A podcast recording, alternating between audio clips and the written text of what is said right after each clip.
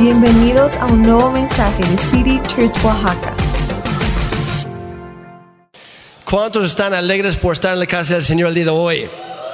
Dios es bueno.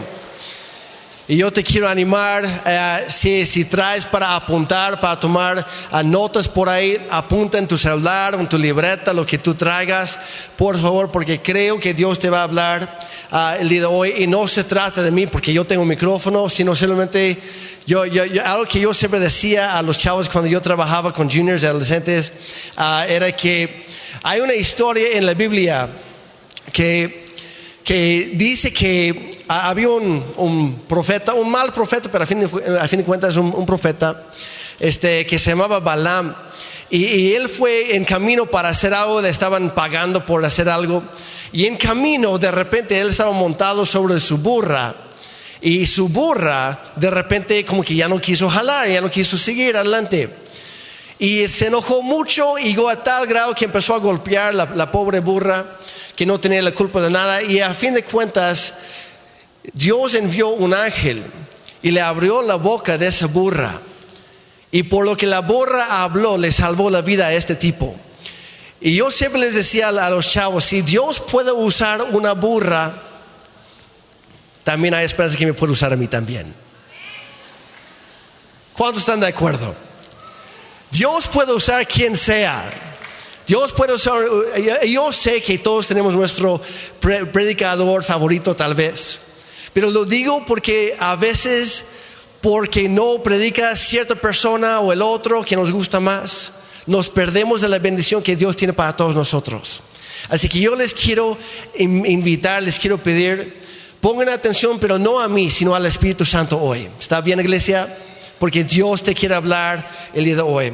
Así que Padre, gracias porque tú estás aquí nuevamente, gracias porque tú nos vas a hablar hoy. Te pedimos en el nombre de Jesús que tú abras nuestros, eh, nuestros corazones para recibir lo que tú tienes para nosotros, que abras nuestro oído para escucharte y nuestra mente para entender lo que nos estás hablando y también que nos des la sabiduría para ponerlo en la práctica, para aplicarlo a nuestra vida y que así podamos producir mucho buen fruto para ti, Señor, y que tú recibas toda la gloria hoy y siempre. En el nombre de Jesús y todos dijeron, amén. Bueno, pues hoy quiero hablarte acerca de las promesas de Dios, porque Dios sigue cumpliendo sus promesas. ¿Cuántos lo creen? Amén. Igual como lo, lo hacía en los tiempos de la Biblia, de tanta- tantas mujeres y hombres que, que leemos sus historias hoy en día en, en nuestra Biblia, de la misma manera que lo hacía por ellos, también lo quiere y lo puede hacer para nosotros el día de hoy. Y lo que quiero que, que saquen de esto, que, que lleven a casa, es que aprendamos cómo vivir en esa fe cómo aferrarnos a las promesas de Dios. Y, y te lo quiero mostrar esta manera, de, de, de- de este modo. Tengo, tengo por acá, no, no, no es un arco este, muy, muy acá. Si tú vas al bosque con esta cosa, honestamente, podrías matar una piedra y hasta ahí. Esto no es muy eficaz para cazar, pero tampoco quería traer algo ¿no? que, que podría ser un peligro para algunos. Pero este arco te representa a ti. Este arco eres tú. Y ahí te vas a entender hacia dónde voy con esto. Este arco eres tú. Y todo, todo está bien en tu vida, estás muy cómodo, estás ahí o, o acostado, o sentado, o parado, estás en tu onda, estás en tus asuntos y todo tranquilo. Pero algún día de repente Dios aparece en la escena y te agarra en sus manos y te empieza a estirar. ¿Y qué pasa cuando, si, si has jugado con un arco de juguete de, de- cuando eres más chavo, lo que fueras, no sé si tu papá era un cazador? Yo tuve el dicho de estar en varios campamentos de niños donde había arcos reales y por lo general no le atinaba nada, pero me gustaba. ¿Qué pasa cuando tú jalas así hacia atrás? Lo voy a hacer otra vez, lo voy a hacer lentamente para que puedan ver. ¿Qué está pasando al arco? Pasan dos cosas. Se estira la cuerda y se dobla el arco. Ahora, si tú y yo somos el arco, ¿cuántos ya han sentido ese proceso en la vida algún momento? Que Dios te va estirando y tú te vas doblando. Y hay una presión que se va aumentando en tu vida. Hay una tensión que se va formando. Y yo te quiero decir hoy, tú eres un arco, Dios te creó a propósito con un propósito, un diseño muy específico para que Él pudiera agarrarte en sus manos de amor y apuntarte a un cierto blanco y usar tu vida para alcanzar un objetivo específico. Tú no eres una persona más en este mundo, tú no eres un número más, de acuerdo al INEGI, al o cualquier otra estadística por ahí. Tú no solamente eres, no, pues otro, de, otro más del montón. Tú no naciste por accidente. Tú no naciste porque a tus papás se les fue. No, tú naciste sin importar las condiciones de tu concepción. Tú naciste en esta tierra porque primero habías nacido en el corazón de Dios. Y Él solamente estaba buscando el pretexto para plantarte aquí en esta tierra. Para cumplir un cierto propósito para su gloria. Y estamos muchas veces muy tranquilos muy alegres, muy gozosos, porque por si no lo sabían, el pueblo de Dios eh, debe ser conocido por su gozo, por nuestra alegría. No somos el pueblo de las prohibiciones, de los regaños.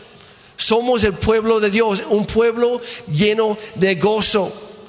Pero ¿qué pasa? De repente Dios empieza a estirarnos, nos incomoda, nos empieza a doblar tantito y cuesta, duele y crea esta tensión en nuestra vida. Y muchas veces cuando estamos así tensados o tensos, lo voy a decir, estamos bastante incómodos y empezamos a, buscar echar culpas, empezamos a, a buscar alguna salida. A veces nos da ganas de tirar la toalla ahí mismo, porque hijo Dios, hasta ya no aguanto más, ya no más. Ya, ya, ya lo he intentado y ya, mejor suéltame. Y hay muchos cristianos en este mundo que solitos han tirado. Han tirado la toalla con Dios. Y seamos honestos por un momento. Yo sé que todos aquí hemos pasado por esos momentos en que hemos querido tirar la toalla. Y a lo mejor habemos mucho que también hemos tirado la toalla. Sé que no soy el único. Que le damos la espalda a Dios. Que empezamos a quejarnos, le, empezamos a decirle cosas como, ¿sabes qué Dios? Si así va a ser la cosa, mejor busca a alguien más. Yo, yo, yo, yo, yo no firmé el contrato para esto. Cuando a mí me hablaron de Cristo, todo era de color rosa, era, todo va a ser perfecto, todo va a ser fácil. Que por cierto, si así te vendieron el, Evangelio, te lo vendieron bien barato.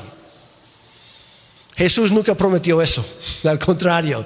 Dijo, en este mundo tendrán que pruebas, aflicciones, dificultades. Dijo, pero yo siempre estaré con ustedes. Y ahí está la, la clave. Dios siempre nos da sus promesas para ayudarnos en los procesos de la vida. Y ese es mi punto de hoy.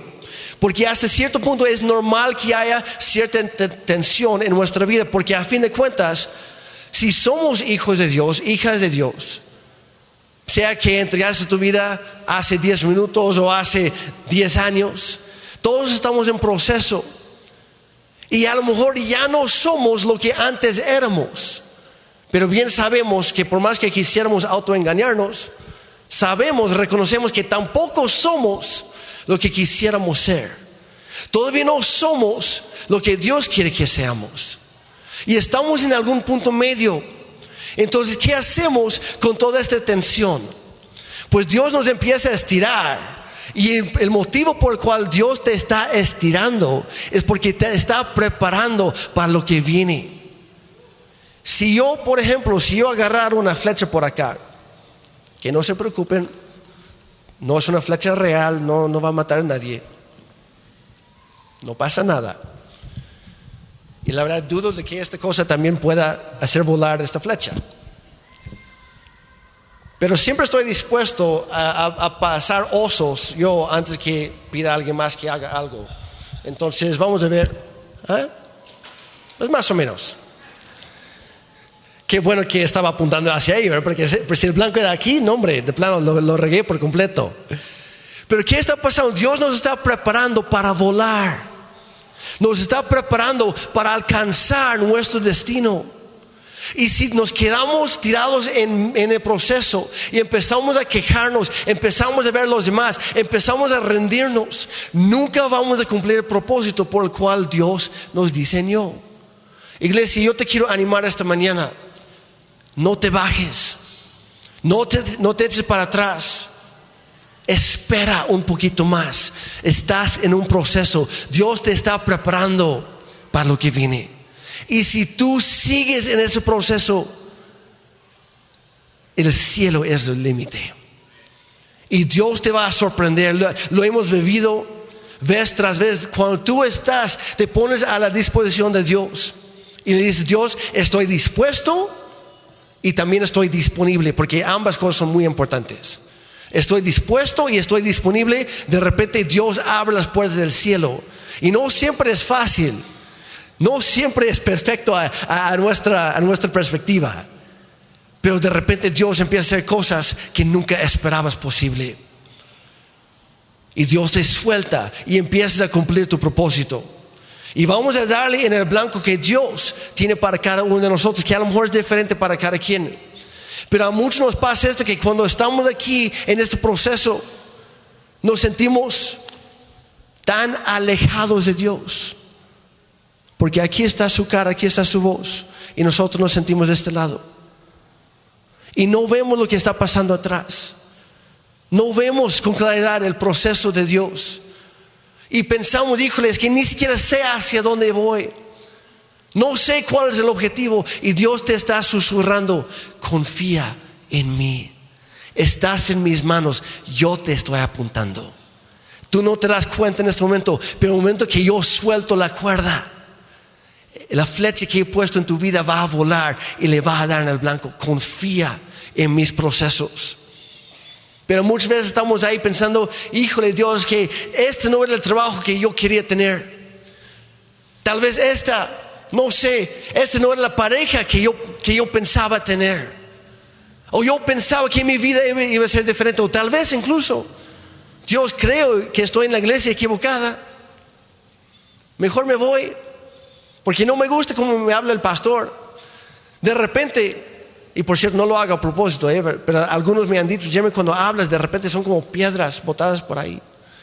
Digo, pues no soy yo, es el Espíritu Santo, así que no te enojes conmigo, soy el, soy el mensajero nada más. Estoy sonriendo, no estoy fingiendo. Lo que digo lo digo porque te amo, es para tu bien y porque yo también lo estoy aprendiendo. Todos estamos en el mismo proceso. O tal vez, híjoles, que lo que yo pensaba dar a Dios, tal vez ya no debería darlo porque ya no entiendo el, proceso. Y pensamos incluso que a lo mejor Dios ya se equivocó conmigo. Y esa, esa palabra, esa promesa que encontramos en la Biblia, a lo mejor es para alguien más, pero no es para mí. Y empezamos a dudar de la capacidad de Dios para guiar nuestra vida como ese arco. Iglesia, yo te quiero animar esta mañana. No te desanimes, no te bajes, no, no te escondas de Él. Sigue fiel, mantente en su proceso. Yo había dicho que tú eres el arco, Dios es el arquero. Pero ¿qué falta aquí? Ya perdí una, voy a tener que ir por otra. Falta la flecha. Entonces, ¿qué es la flecha? Porque a veces hay algunos versículos que dicen que los hijos son como flechas en el, aljalba del, arquero. Y sí es cierto. Pero el día de hoy mi, punto es que la flecha no eres tú. Tú eres el arco, el que se dobla, el que se estira en las manos de Dios. ¿Qué es la flecha entonces? La flecha es cada promesa de Dios que puedes encontrar en su palabra. Y quiero, quiero que entiendas esta, esta ilustración. Las flechas son las promesas que Dios trae a tu vida. Él te ha dado, te ha entregado, son tuyas esas promesas. Promesas de vida, promesas de esperanza, promesas de alegría en medio del dolor promesas de sanidad en medio de la enfermedad, promesas de paz en medio de la tormenta. Son promesas para nosotros. Dios te ha prometido que Él puede cambiar tu lamento en baile y que Él quiere cambiar tu tristeza en canciones de alegría. Dios te promete que tus heridas pueden ser sanadas, que tu pasado puede ser perdonado. Y esas son las flechas que necesitamos tú y yo cada día para poder dispararlas en contra de nuestras batallas. Porque si tú eres un arco y no traes flechas y vas corriendo en la batalla, ¿qué va a pasar? Vas a tener que tratar de golpear a alguien así y no va a servir de nada. Necesitas estar armado, iglesia, con las promesas de Dios. Pero ¿qué hacemos nosotros muchas veces? Agarramos esta flecha y en lugar de colocarlo en el arco como debería, hacemos lo siguiente. Tengo mi promesa, ahí está. Es como si un arquero, un soldado fuera a la batalla y tiene toda una aljaba llena de, flechas y agarra su arco y, va a la batalla, pero justo cuando le toca actuar, se voltea, ay caray, no tengo flechas. Lo siento general, no puedo hacer nada. ¿Y qué te dice el general? cuate, soldado, capo, lo que sea. Es un vistazo atrás. Lo pusiste en el lugar equivocado. Ahí lo tienes, pero te falta sacarlo, te falta colocarlo, te falta usarlo. Y así estamos muchas veces nosotros con las promesas de Dios. ¿Alguien aquí tiene, tiene un celular? ¿Alguien tiene el app de la Biblia en su celular instalado? Es algo increíble. A mí me encanta. Yo tengo devocionales y planes y toda la cosa, recordatorios. A mí me encanta porque por un lado puedo comparar y así leo mi Biblia, yo comparo, yo me tardo mucho cuando leo mi Biblia, Ana lo sabe, porque estoy comparando cinco, seis, siete diferentes versiones al mismo tiempo. Es increíble. Y aparte en papel. Pero ¿qué hacemos muchas veces? Leemos el devocional en la mañana o lo que sea, en, la Biblia de papel, lo que sea, y salimos de la casa. Decimos, Señor, gracias por esa promesa. Lo ponemos atrás y vamos para la vida de cada día. Y se nos olvida lo que traemos aquí atrás, iglesia. Se nos olvida lo que Dios nos prometió esa mañana. Y luego llegan las batallas, estamos como ese soldado. Señor, no, ayúdame, no tengo nada. Hijo, te lo di esta mañana. ¿De qué hablas?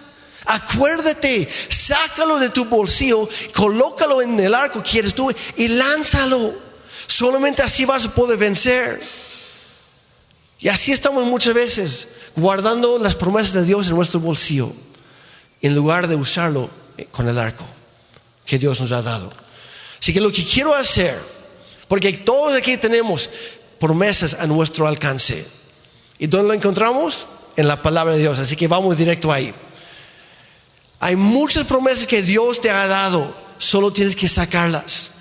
Y no tenemos tiempo para mencionarlas todas porque hay demasiadas, hay cientos y cientos de promesas. Hay, de acuerdo algunos, dicen que hay más de 700 diferentes promesas en la palabra de Dios que se aplican a nosotros todos los días. Otros le dan más, otros menos. Hay muchas, pero hay que usarlas. Salmo 23, el salmo más conocido, creo. El Señor es, voy a decirlo para ti, iglesia, el Señor es tu pastor, nada te faltará.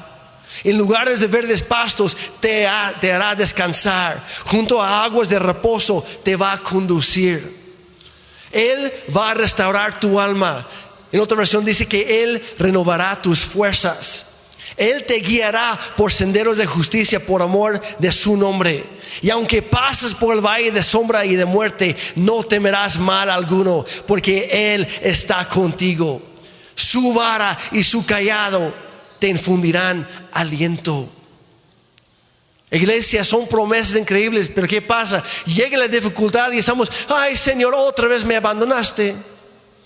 Otra vez estoy solín, solito, sin nadie aquí a mi lado. Y Dios te sopla, te susurra, hija, hijo, ¿de qué hablas si estoy a tu lado? Voltéate nada más. Yo no me fui, tú eres quien se volteó. Aquí sigo yo, yo, no, yo nunca me fui.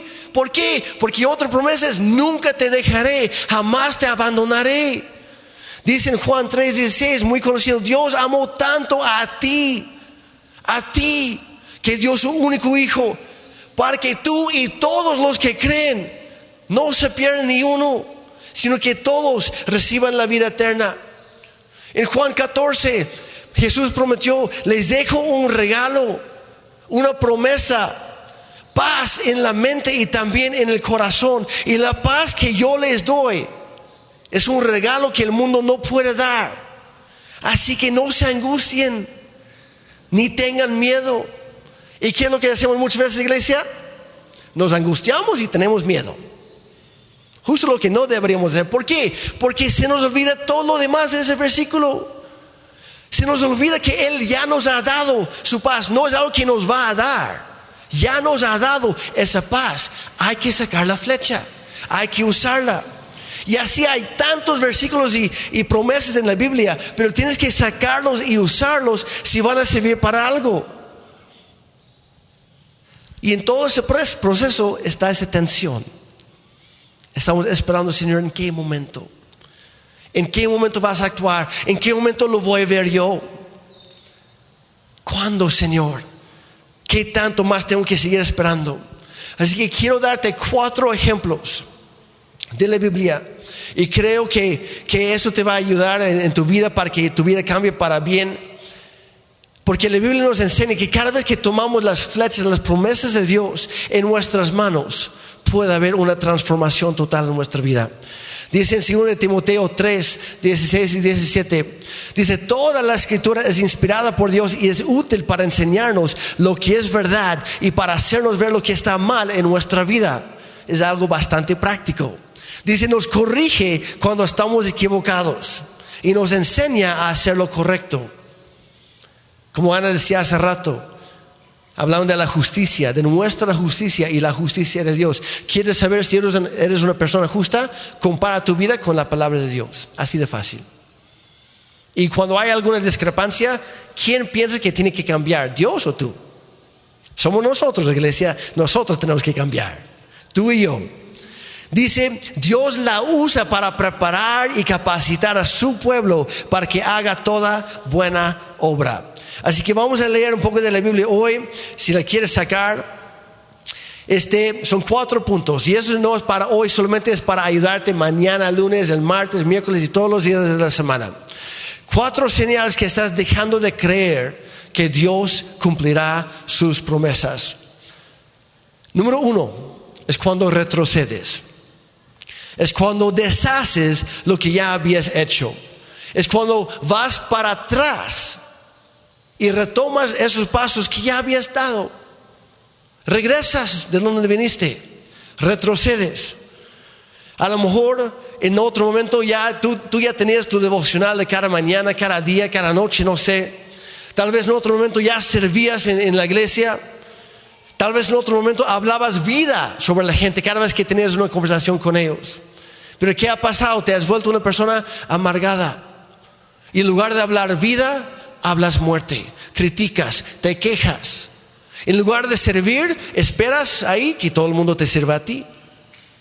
Jesús dijo, el que quiera ser más grande, que haga qué? Que sea el siervo de todos.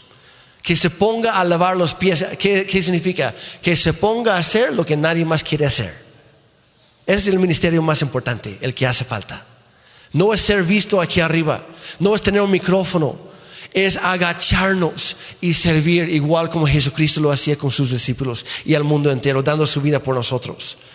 Pero ahí estamos muchas veces con esa mentalidad, mejor me voy, ya no aguanto el proceso, Señor, ya me cansé, ya busca alguien más. Y retrocedemos en nuestro caminar con Dios en lugar de avanzar. Empezamos a deshacerlo todo.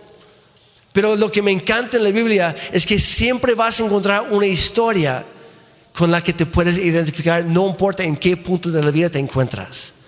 Y hay una historia en el libro, en el, Evangelio de Lucas, capítulo 24. Y no lo vamos a leer todo, pero eh, eh, nos cuenta aquí en este capítulo que había específicamente dos discípulos de Jesucristo. Ya andaban con él, ya lo conocían, lo habían escuchado, habían aprendido de él. Pero ¿qué pasó? Jesús fue arrestado por los romanos fue enjuiciado, fue crucificado, asesinado y también enterrado. ¿Y qué hacen muchos discípulos? La mayoría de los apóstoles se esconden en un cuarto a oscuras con la puerta trabada, temiendo por sus vidas, cuando Jesús les había dado otras indicaciones. Pero había otros dos que ni siquiera fueron, fueron con esos discípulos. Había dos, no sabemos sus nombres, pero eran probablemente del pueblo o la aldea de Emmaus.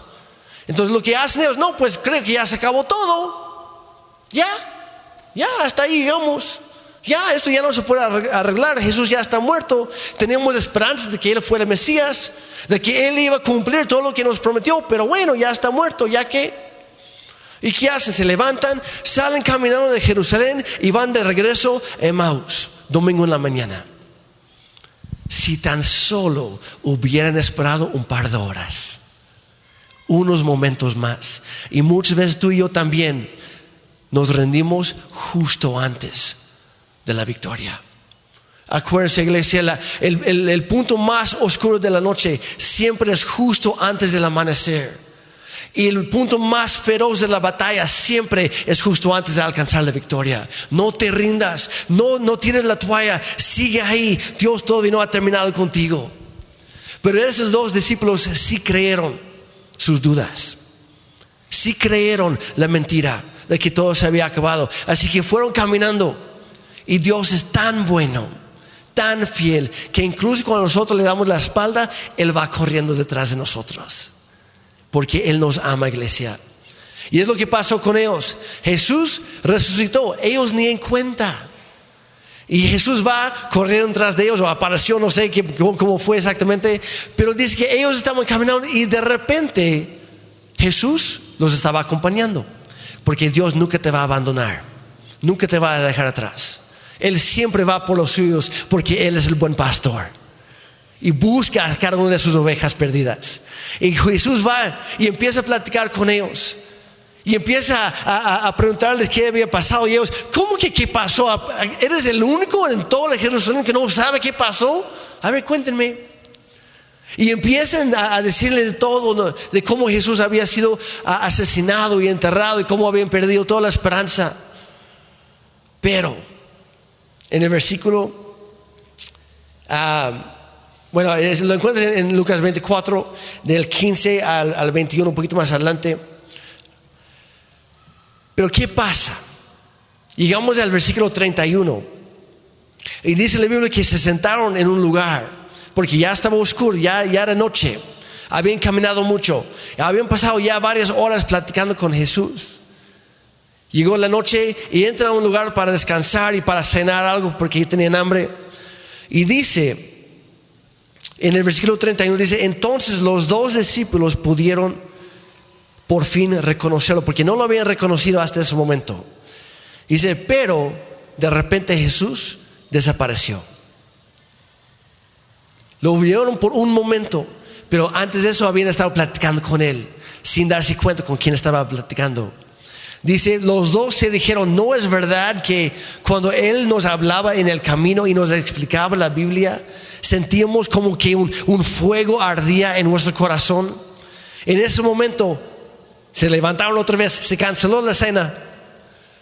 Comieron más un trozo de pan que Cristo había partido para ellos. Les impartió la santa cena y luego se fue. Sanó sus corazones antes de irse. Y luego dice que ellos se levantaron, regresaron a Jerusalén y ahí encontraron reunidos a los demás once apóstoles junto con otros miembros del grupo y les contaron lo que había pasado. Iglesia, es lo que hace Dios en nuestra vida. Ellos otra vez agarraron su flecha. Se aferraron a la promesa de Dios, la que ya habían tirado antes, pero dijeron, no, hoy es momento de agarrarlo otra vez, iglesia. Hoy es el día que tienes que levantarte nuevamente y agarrar esa flecha, aferrarte a la promesa de Dios y empezar a usarla para el reino de Dios, para su gloria. Empieza a apuntar hacia el blanco. Y todo esto simboliza el cuerpo de Cristo. Porque ¿qué pasó? Tuvieron comunión con Cristo. Y hay muchas personas que tienen esta actitud, esta perspectiva en cuanto a la iglesia. No, ¿para qué voy? Si siempre es lo mismo. Si bueno, seguramente van a pasar de tiempo otra vez. Segundo, seguramente ese Jeremy va a estar predicando, híjole, qué flojera. Y empezamos a poner los pretextos y las excusas que sean y nos empieza a robar la bendición. Y como no venimos con un corazón dispuesto para escuchar a Dios, no recibimos nada.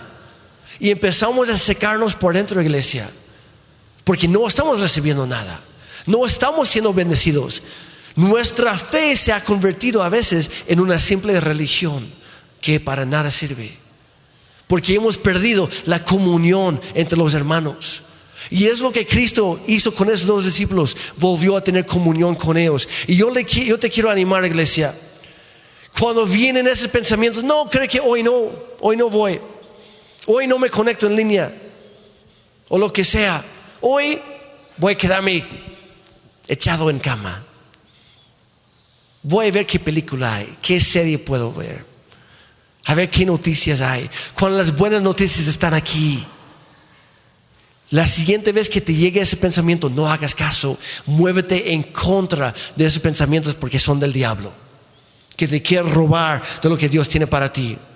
Cada vez que tú, vienes aquí y lo, lo, experimentamos esta mañana en la alabanza, ¿acaso no ardía nuestro corazón cuando alabamos a Dios juntos? ¿Acaso no ardía nuestro corazón cuando Él nos hablaba en la prédica a través de su palabra? a través del Espíritu Santo. Y no hablo solamente de, los domingos, sino también para eso existen los grupos conexión. Toda la semana, literal, cada día de la semana hay un grupo. Tal vez no hay un grupo para ti toda la semana, pero sí hay un grupo. Hombres solamente tenemos los martes aquí a las 8 y también en línea por si estás trabajando, conéctate. Y si no estás trabajando, no pongas excusas, vente, porque siempre es mejor en presencial. Y los hombres dijeron, perfecto. Bueno, si no, si, si, no, si, no, por otra cosa, ven por las donas, las galletas, el pan, el café, lo que sea, porque ni, ni de loco vamos a tratar de mandarlo por correo electrónico. Tienes que llegar, convive, que haya comunión. Cuando terminamos la reunión, no te levantes corriendo para, para ser el primero en salir.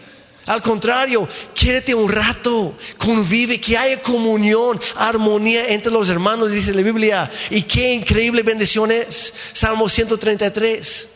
Otra promesa, ahí lo buscan después. Número uno es cuando retrocedes. Número dos, y voy a ir más, más rápido aquí. Número dos es cuando te detienes. Y hay una diferencia.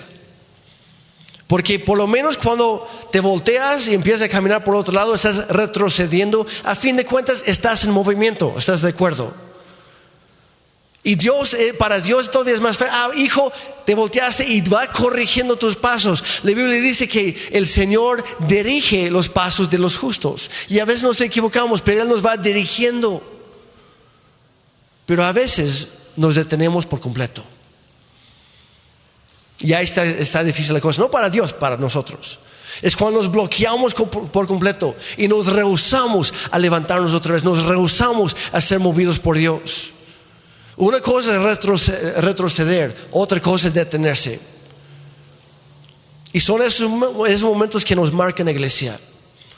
Pueden ser las ofensas, pueden ser los chismes, pueden ser las quejas, pueden ser las, comparaciones, pueden ser las pérdidas repentinas de la vida o de las relaciones rotas. Cuando a lo mejor tu matrimonio se acaba de disolver, cuando tus hijos se acaban de ir de la casa, cuando tus amigos te acaban de abandonar, cuando acabas de pelear con tus papás o lo que sea. Y son esos momentos claves en la vida cuando el diablo te va a llegar y te va a susurrar en tu oído siéntate. No hagas nada. No te muevas. Quédate ahí. Y nada más quéjate. Son, son, son lugares muy peligrosos, iglesia. Hay que seguir avanzando siempre. No eres la primera persona que ha pasado por esto. No eres la única que está pasando por esto en este momento tampoco. En el libro de Hechos, capítulo 1, y no lo vamos a leer, pero para que lo anoten ahí, versículos 4 al 11, vemos que vemos otra historia aquí. Y vemos una de las últimas conversaciones que tuvo Jesucristo con sus discípulos antes de ascender al cielo. Jesús les dice, mire, yo me voy, me tengo que ir, es necesario. Sé que están llorando en ese momento, pero es necesario, yo tengo que irme para que el Padre pueda enviarles el Espíritu Santo. Una promesa increíble. Y dijo, pero necesito que ustedes vayan a Jerusalén, porque estaban por el mar de Galilea. Se vayan a Jerusalén y ahí van a esperar hasta que reciban el cumplimiento de, de esa promesa. Y luego de, la nada empieza a, elevarse Jesús, empieza a ascender al cielo. Y ahí, ahí, va, no sé si fue rápido, no sé si fue poco a poco, no tengo idea, la Biblia no dice, no da detalles, pero ¿qué hacen los discípulos? Están hablando con Jesús y empieza a elevarse y siguen hablando con Él y ya no lo escuchan. Y ahí se quedan. Y como ese meme, ahí estaban. Y quién sabe cuánto tiempo se quedaron así. Yo me imagino que fue un largo rato, porque Dios mismo tuvo que enviar unos ángeles para decirles, cuates, ¿qué hacen? Jesús les acaba de decir qué hacer y ahí siguen. Muévanse, levántense, hagan algo. Están como peso muerto sentado ahí. Así no me sirven. Levántense. Vuelvan a Jerusalén, ahí les va a llegar la promesa. Si te quedas sentado aquí, si te detienes aquí, nunca vas a caminar en las promesas de Dios. Tienes que levantarte otra vez y en fe dar un paso más, iglesia. Da un paso más. Yo me imagino a, a Jesús en el cielo gritando de ahí con amor, obviamente. Cuates, vayan, es por allá. Vayan allá. Ahí te estoy esperando. Pero tienes que dar un paso primero. Tienes que someterte a los procesos de Dios y estar dispuesto a dar un paso más confiando en Él. No te detengas. No te des para atrás y no te detengas tampoco. Número tres es cuando empiezas a quejarte. Esas señales de que realmente ya no estás creyendo en las promesas de Dios es cuando empiezas a quejarte. Y no, hombre, yo podría predicar por tres horas nada más sobre este punto, no lo voy a hacer. De hecho, tengo un amigo que tiene una muy buena plática sobre esto y algún día le, voy a invitar para que él lo dé, porque él lo va a dar mejor que yo. Pero ¿qué pasa? Estamos en ese proceso, estamos con tanta tensión y empezamos a sentir molestias. Ya no estamos cómodos, así que empezamos a quejarnos. Y lo que un día fue tu emoción, ahora es tu queja número uno. Lo que antes te movía con gozo, ahora te da flojera. Lo que antes esperabas con fe, ahora estás sentado con que ah, Dios haz lo que yo quieras, no cuentes conmigo. Y empezamos a llenarnos de quejas. Y esto también pasó en la Biblia. Y el mejor o peor ejemplo, como tú quieres llamarlo, porque no es algo bueno, pero lo vemos vez tras vez con el pueblo de Israel, cuando Dios los sacó de Egipto, los liberó eran esclavos y ya no. Les dio libertad y ¿qué hacen? Ah, Egipto era mejor. No, la verdad, Señor, yo estaba mejor sin ti. La verdad. Sí, claro, sí. Yo, ah, yo era adicto a esto, esto, esto. Mi vida era un desastre, pero era mejor que esto. Así andaban ellos, quejándose de lo que fuera. Mira lo que pasó, ni, bien cruzan el mar rojo, dice Éxodo 15. 1 y 2. Dice, entonces Moisés y el pueblo de Israel entonaron el siguiente cántico al Señor. Cantaré al Señor porque ha triunfado gloriosamente. Arrojó al mar al caballo y al jinete, hablando del, del, ejército de los egipcios. Dice, el Señor es mi fuerza y mi canción. Él me ha dado la victoria. Él es mi Dios y lo alabaré. Él es el Dios de mi Padre y yo lo exaltaré. Y era un momento, y se volvió literalmente un himno nacional. Y este canto increíble de alabanza duró por 21 versículos. 21 versículos, un buen de tiempo. Pero ¿qué pasó después? Dejaron de cantar. Dejaron de dar gracias a Dios por lo que Él había hecho y empezaron a quejarse por lo que Dios no había hecho aún. Y así estamos muchas veces tú y yo. Porque llegamos al versículo 22 al 26, no lo voy a leer todo, pero dice que de ahí empezaron a adentrarse al desierto. Empezó, ya, ya empezó el camino un poquito más difícil. O sea, que Dios empezó a estirarlos. Dios empezó a estirarlos. Y, llegaron al, al versículo 3, 23, dice, cuando llegaron al oasis de Mara, no pudieron beber el agua porque era demasiado amarga. Por eso llamaron al lugar Mara, que significa amarga. Entonces, en el versículo 24, la gente se quejó y se puso en contra de Moisés, del pastor y de Dios mismo. Dice, ¿qué vamos a beber? Reclamaron. Así que Moisés clamó al Señor por ayuda y él le mostró un trozo de madera. Me encanta esto. Moisés echó la madera al agua y el agua se volvió potable. Y de ahí les da más promesas. A su milagro y les da más promesas. Actúa a su favor y les da más promesas. Pero por un momento se olvidaron. Y cuando lees el resto de Éxodo, ¿qué pasa? Después de esto, volvieron a quejarse. Vez tras vez tras vez. Y a fin de cuentas, dice la Biblia que por sus muchas quejas, nunca pudieron entrar esa generación a la tierra prometida. Por sus quejas nunca pudieron recibir las promesas cumplidas de Dios. No fue porque Dios no tenía el poder, fue porque ellos se quejaron. Iglesia, ten mucho cuidado con esto. No te quejes. Alaba a Dios, incluso cuando no ves las cosas claras. Alaba a Dios. No dejes de alabar a Dios. Que ese cántico en tu vida nunca se silencie. Sigue cantando en fe. Sigue avanzando en fe. Dios le dijo a Moisés, oye, para componer esto, tienes que, ahí hay un trozo de madera, tienes que lanzarlo ahí para que se vuelva algo, algo sano, algo que beneficia a todos ahí. ¿Y qué es lo que está pasando en nuestro mundo? Lo que siempre ha pasado. Se ha vuelto un lugar muy amargo. ¿Ya se dieron cuenta? Nuestro mundo actual es un lugar bastante amargo. Pero ¿qué pasó? El cielo vio un trozo de madera. Y el cielo agarró esa, esa madera y la lanzó al mundo. La cruz de Cristo. Y nuestro Señor Jesucristo fue colgado en esa madera, dice la Biblia. Y se volvió maldición en nuestro lugar para poder ser fuente de bendición para cada uno de nosotros. Trayendo salvación, trayendo perdón, trayendo sanidad, trayendo reconciliación, todo lo que tú quieras. Pero el cielo tuvo que meter un trozo de madera en nuestro mundo. Y Dios ahora ha agarrado otro trozo de madera en sus manos y quieres algo con tu vida. Tienes que estar dispuesto, tienes que hacerte disponible. Porque igual como Cristo, Dios tiene un propósito específico para, para ti. Es para ser un reflejo de lo que Cristo ya hizo. Y no hablo, no, no todos vamos a ser crucificados a lo mejor. Qué bueno, ¿verdad?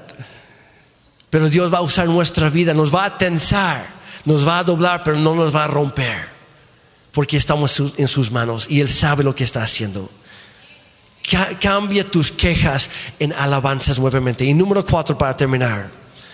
Cuando te das cuenta que estás dando vueltas y vueltas y vueltas, vez tras vez. Cuando estás parado, por lo menos sabes dónde estás. Cuando estás caminando, por lo menos sabes hacia dónde vas. Pero a veces hay momentos en la vida que sentimos que estamos avanzando, pero ¿qué estamos haciendo? Señor, tú eres bueno. Señor, te siento muy lejos. Señor, tú eres bueno. Dios, te siento muy lejos otra vez. ¿Dónde estás? ¿Por qué me dejas? Ah, estás. Dios, eres bueno. Y estamos dando las mismas vueltas día tras día tras día. Y lo espiritual, ¿qué es lo que sucede? Es cuando pierdes tu fe. Y empiezas a dirigir tu propio barco. ¿Y qué pasa? Lo tienes agarrado nada más de un lado como un barco dando esto en el mar. Dando vueltas y vueltas y vueltas sin llegar nunca a ninguna parte. Y yo sé que no soy el único aquí que ha experimentado esto. Que estamos dando las vueltas de la vida sin llegar a ningún lado. Y pasan los años y más años y más años y estamos, Señor, otra vez estoy aquí, ¿qué pasó? No que ya había avanzado mucho y no, diste la vuelta. Y lo que tienes que hacer es romper el ciclo. ¿Cómo se rompe? Se rompe cuando fijas tu vista en un cierto punto. Voy a hacer algo muy rápidamente que quisiera hacerlo con todos. Háganlo después en casa, ¿ok? Ah, pónganse de, no en momento, pero en casa, ¿ok? Es algo de equilibrio. ¿Y qué pasa? Si tú estás viendo por todos lados, ¿qué empieza a pasar con tu vida? Empieza a tambalearse. Pero si te quedas parado y ves nada más un punto fijo en el piso, incluso si no tienes nada de equilibrio, no te vas a caer. Es lo mismo con la cruz.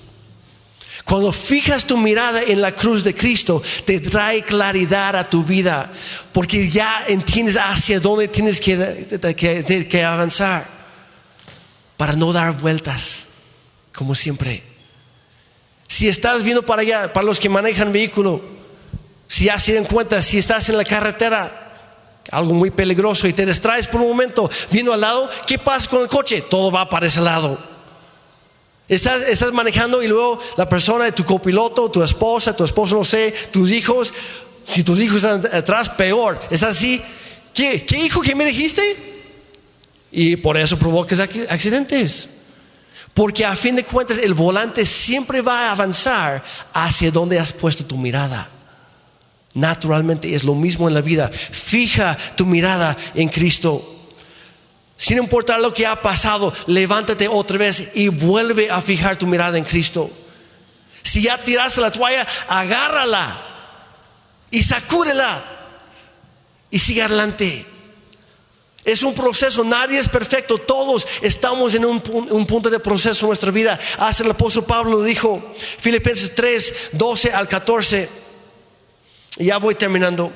Dice, no quiero decir que yo, el apóstol Pablo, el más grande de todos, dice, no quiero decir que yo ya haya logrado estas cosas, ni tampoco que ya haya alcanzado la perfección. Nadie lo es, nadie es perfecto.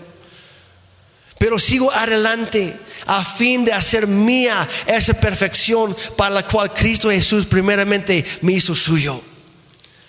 Cristo te está perfeccionando, estás en un proceso, te está tensando y está a punto de dar en el blanco. No te rindas, no te vayas. Sométete a los procesos de Dios porque sus planes siempre son para bien y no para mal, con tal de darnos un, eh, un futuro lleno de esperanza. Sigue hablando, Pablo dice, no amados hermanos, no lo he logrado, pero me concentro únicamente en esto olvido el pasado. Y cuesta, pero es necesario. Suelta el pasado. Suelta esas ofensas, suelta esas heridas, suelta esos chismes, suelta el pasado. Déjalo en manos de Dios y no lo vuelvas a agarrar. Permite que Dios sane tu pasado. Dice, fijo la mirada en lo que tengo por delante y así avanzo hasta llegar al final de la carrera para recibir el premio celestial al cual Dios nos llama por medio de Jesucristo. Mantente firme iglesia, sigue avanzando, aférrate a la verdad de las promesas de Dios en su palabra. Él es el ancla que te mantiene firme en medio de la tormenta. Él es la esperanza segura en medio de tu incertidumbre. Él es la luz que brilla en medio de tu noche más oscura. Él está contigo. Aférrate a sus promesas, porque Él es fiel para cumplirlas. Filipenses 1:6. Estoy convencido de esto, el que comenzó tan buena obra en ustedes la irá perfeccionando hasta el día de Cristo Jesús. Iglesia, no estás solo no estás abandonado. No eres olvidado por Dios, al contrario. Eres escogido. Eres amado. Dios tiene grandes planes para tu vida. No ha terminado contigo aún. Falta mucho. Falta mucho. Hay todo un mundo perdido que alcanzar todavía. Y Dios quiere usarte como parte de su plan. Involúcrate en sus planes. Eres una hija o eres un hijo de Dios, muy amado por el Rey. Y como eres el rey, como Él es el rey, tú eres un príncipe o una princesa.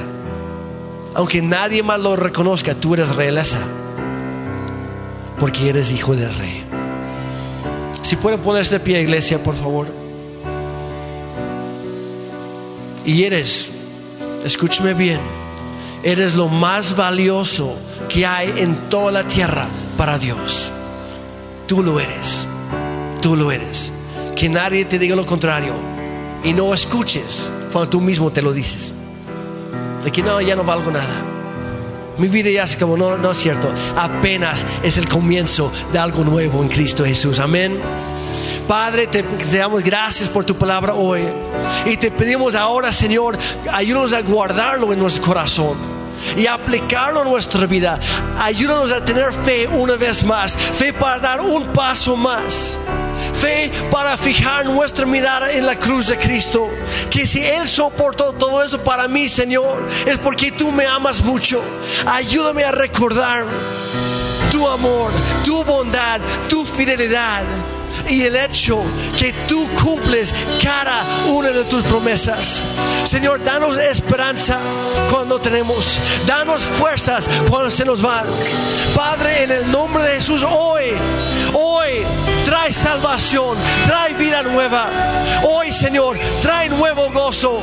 Trae unidad, trae amor, trae paz, Señor, en el nombre de Cristo Jesús. Gracias por lo que tú estás haciendo. Ahora, si tú estás aquí el día de hoy y a lo mejor llegaste sin esperar mucho, pero sentiste que como que Dios te estaba hablando o sentiste una buena vibra por ahí, no es vibra, es la presencia de Dios lo que tú sientes. Y Dios te está hablando. Y si hay alguien aquí que, que nunca has hecho un compromiso con Dios, déjeme decirte algo, cuando tú te comprometes con Dios, Él se compromete contigo y las cosas empiezan a cambiar. No es una vida perfecta, pero sí es una vida más fácil porque Él nos ayuda a llevarla. Y Él tiene algo para ti hoy. Como mencioné, Jesucristo vino para transformar nuestra historia. Y hoy te está ofreciendo empezar una nueva historia con Él. Si estás aquí hoy, nunca has hecho ese compromiso con Dios y quieres hacerlo, empezar a caminar con Él puedes hacerlo en este momento, no tienes que pasar al frente. Te voy a pedir simplemente que levantes la mano para que yo sepa por quién voy a orar y puedas repetir conmigo. Es así de fácil de iniciar esa relación con Dios. ¿Hay alguien por ahí? Ok, gracias. Gracias. Ok. ¿Y por qué no? Para que nadie tenga que orar solo. Vamos a orar todos juntos, ¿sale? En tus propias palabras o repitiendo conmigo, Padre Santo, yo te necesito he vivido a mi manera y me he dado cuenta que he escogido el mal camino.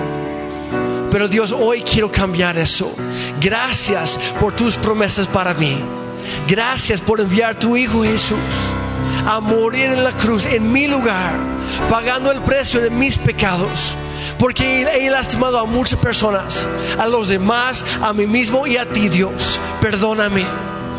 Hazme nuevo Dame tu salvación, un nuevo comienzo con Cristo, contigo Dios. Hoy lo recibo, no lo merezco, pero hoy lo recibo gratuitamente. Gracias por esa nueva vida. Y si tu Hijo murió por mí, entonces a partir de hoy, Dios, yo viviré por ti. Ese es mi compromiso. Ayúdame a hacerlo. Ayúdame en el proceso y dame fe para dar un paso cada día contigo. En el nombre de Jesús. Amén. Y si tú acabas de hacer esa oración por primera vez o por segunda o lo que sea, un aplauso para lo que Dios está haciendo en esta casa hoy. Dios es bueno. Dios es fiel.